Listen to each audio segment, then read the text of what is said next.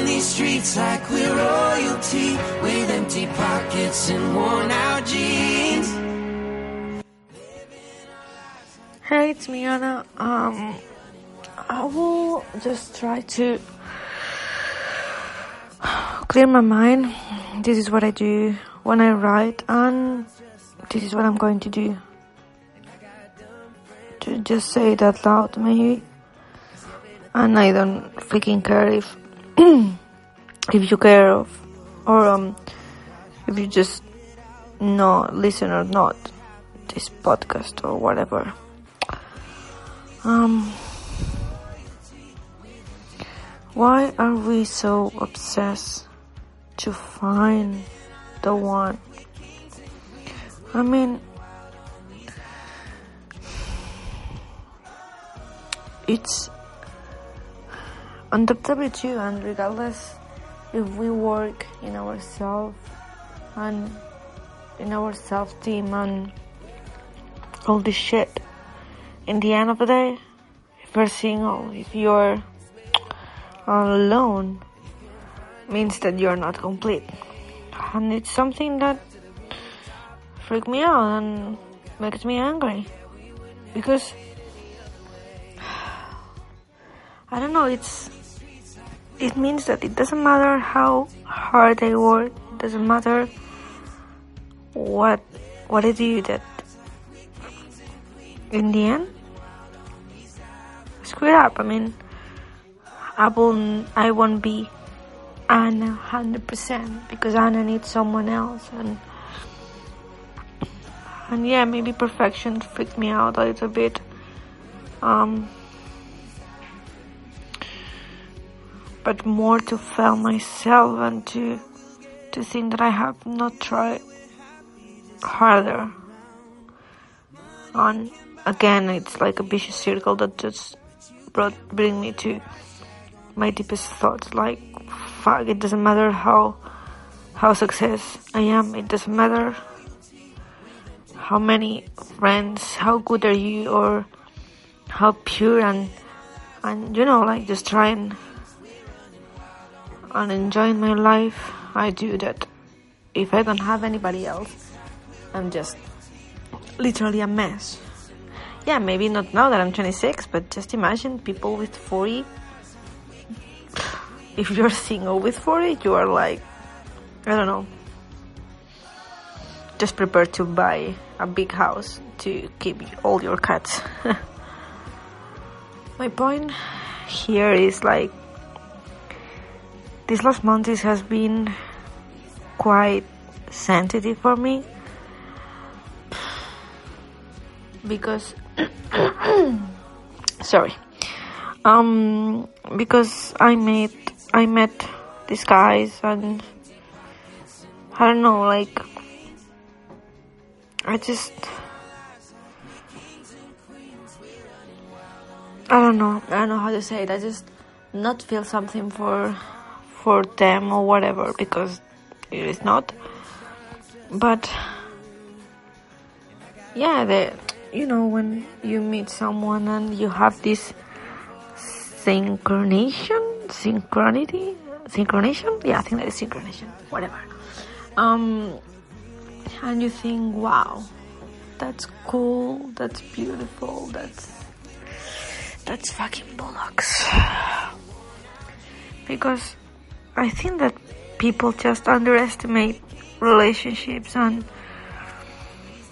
and love and feelings or whatever, we are so depressed or so so codependent from others that we really think that we really, we really believe that we need another human by our side and we don't appreciate how good it is to be single and how fucking awesome it is yeah, I mean, regardless, you have these nights where you just you just wanted to be cuddled or I don't know. It's not given or it's not give or receive. It's just thinking in a selfish way. Yeah, it is. I think that we just need someone else because because in our deepest thoughts we are selfish as her When you think someone like, why would you like to to be in a relationship? Like the people as me that has been alone for two, three, whatever, ten, don't care, years. Um, the answer is like, oh well, someone who take care of me, and I can take care of him or her. Sorry, man, but this is just a really selfish thought. Um, love is more than love is not that simple. Fuck, this is that's not that's not love. It's just you not being comfortable with your loneliness and just trying to someone to fix that.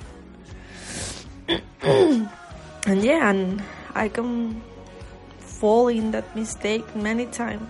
I, I, I, I've, I did it before, and it's easy to just choose for yeah choose someone to be your partner and yeah i mean you you will be cuddled for i don't know two years and all this adrenaline and butterflies in your tummy or whatever will disappear and then you will realize that you just has wasted your time and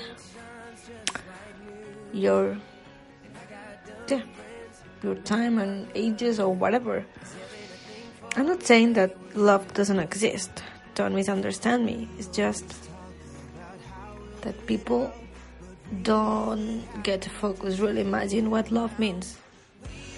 And I'm just trying to figure it out if I can tell. Not what I want, I mean, too complicated really to talk about that because love is not a list. love is just like I don't know, like a uh, I don't I don't want to get too poetic, but like magic, it's like it's happened and that's all and fuck when you are in love with someone, not obsessed, please. But when you're in love with someone and someone that love you don't want to get you, I mean in Spanish we ha- we have uh, sorry. We have two expressions for love. The one who for you if you're a, a english speaker um, know that it's i love you. It's te amo or yeah te amo or in catalan is t'estimo and then we have another one that it's really used and it's i want you. The literal traduction it means te quiero and that's the problem. I'm not saying that we are saying it bad or we are making mistakes saying it or whatever. Um, but yeah, I think that right now with all the technology or, and all the how stimulated we are, we just we just want some someone because we are so freaking lonely.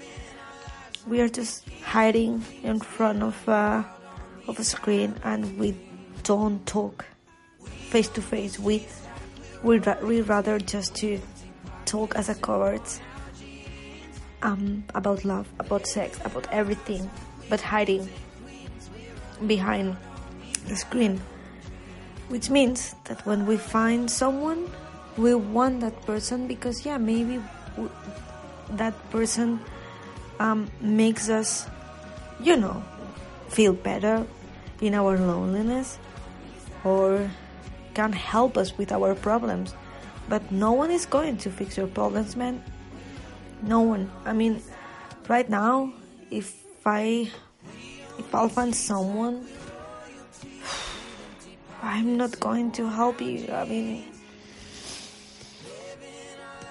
I help my friends. Yeah, obviously, and if I find someone, that guy even if it hurt me and I just want him. um, I think that I have I, I will have to push my myself to just being friends with him and know him first because when you feel this connection this chemistry with someone it's really dangerous because it's just all impulsive and can bring you mad sometimes. It's impulsive. But it doesn't matter how old are you i've seen it with my friends and yeah. Anyway um maybe I think I don't know like it, it's hard for me to talk in English. So I'm Deeper than than that talking in Spanish but you know just trying to make it out and whatever anyway I don't know I just I was thinking about these kind of things because these last days I have been working hard. Um, I've met some people, some really nice people in my new job. Um, and then I, in my um, short free times, I have been um, watching series and movies to just disconnect. Um, and I realized, like, you know, when you watch a movie or a series and it's like, oh, so cute, I would like to have that. No, man, that is a mistake. Hollywood is not real, it's just the the view or, or the dream. But I just realized that, yeah, it's cute, but I don't want that. I don't want something that superficial.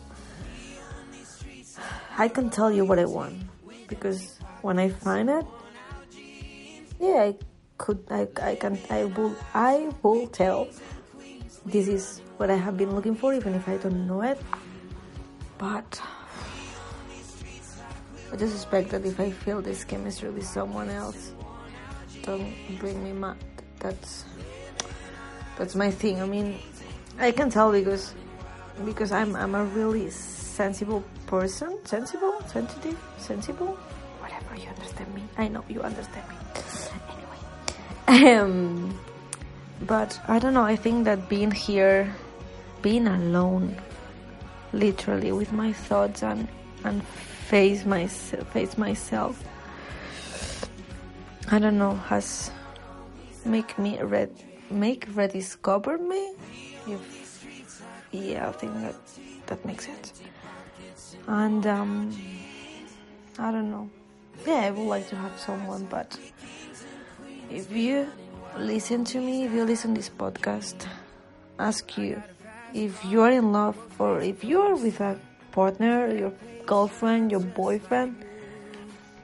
I don't know. I I have been in in a relationship where I just wanted him. Don't respect him because this is another stuff that maybe I will talk in the future or maybe not. I don't know. Whatever. And when you want someone, not love that one. Love is something fucking really big. But when you want someone, it's I don't know, I think that it's a selfish thought, it's a selfish feeling because in the end you don't respect respect um his or her thoughts. You just want what you want, even if you are not conscious about this um desire, desire, this wish, whatever. I don't know if you got me, but I think that I don't know. I think that we have a whole misunderstanding misunderstanding about love, and I'm not saying that I'm like a guru or whatever. Please don't call me that. Please, I beg you. But I just think too much. and this is my just point of vision about that. And maybe I'm wrong. Maybe yes, I'm Anna. So yeah, maybe it's hundred percent sure that I'm wrong. But I don't know. I just I don't want.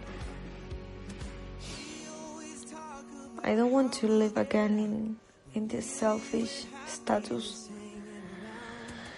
Anyway, I'm going to make my tea. I'm going to watch another movie. Maybe Avengers. And yeah, that's all. I'm going to post the podcast like this. I, I don't think I'm going even to edit the podcast. So yeah.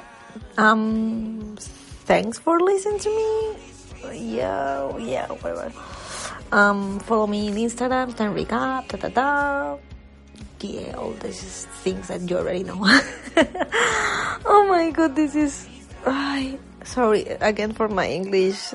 I guess that I have made a lot of mistakes, but yeah, I will get better. I promise. Anyway, love you guys. See you soon.